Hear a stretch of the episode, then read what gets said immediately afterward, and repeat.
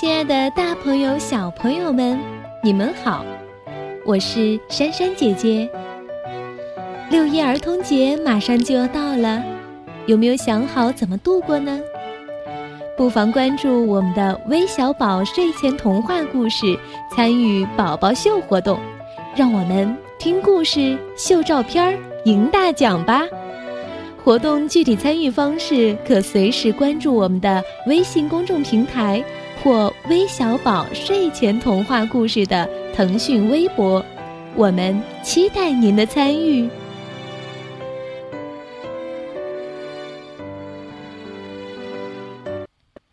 今天我们要来分享由张耀元小朋友点播的《守株待兔》的故事。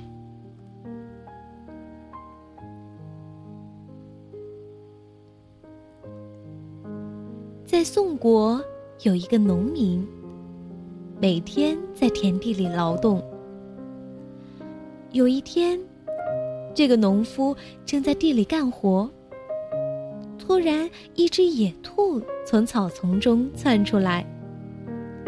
野兔因为见到了人而受到了惊吓，它拼命的奔跑，不料一下子撞到农夫地头的一截树根上。折断脖子死了，农夫便放下手中的农活，走过去捡起死兔子。他非常庆幸自己的好运气。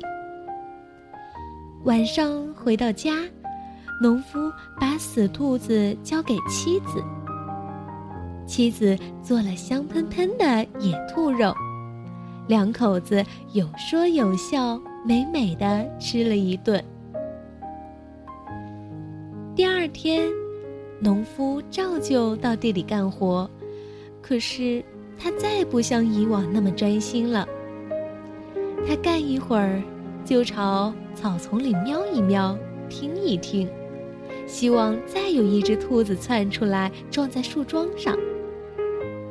就这样，他心不在焉的干了一天的活，该锄的地没锄完。直到天黑也没见到有兔子出来，他很不甘心的回家了。第三天，农夫来到地里，已完全无心锄地。他把农具放在一边儿，自己则坐在树桩旁边的田埂上，专门等待野兔子窜出来。可是，又白白的等了一天。后来，农夫每天就这样守在树桩边儿，希望再捡到兔子。然而，他始终没有再得到。但农田里的苗因他而枯萎了，农夫因此成了宋国人议论的笑柄。